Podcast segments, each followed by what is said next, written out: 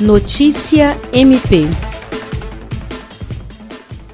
o Ministério Público do Estado do Acre, por meio da primeira Promotoria de Justiça Especializada de Defesa do Consumidor, reuniu-se nesta quinta-feira, 7 de maio, por videoconferência, com representantes do Sistema Estadual de Defesa do Consumidor, do Sindicato dos Estabelecimentos Privados do Acre e das instituições de ensino privado, com a finalidade de esclarecer o teor da recomendação emitida pela instituição e as formas de comunicação que serão adotadas durante este período de pandemia do coronavírus. A reunião foi solicitada pelo sindicato para que as instituições de ensino tivessem a oportunidade de relatar acerca das providências que estão sendo tomadas durante o período da pandemia. De acordo com a promotora de justiça Alessandra Garcia Marques, é de fundamental importância que os casos sejam analisados individualmente e que o Ministério Público está à disposição de todos. Jean Oliveira, para a Agência de Notícias do Ministério Público do Estado do Acre.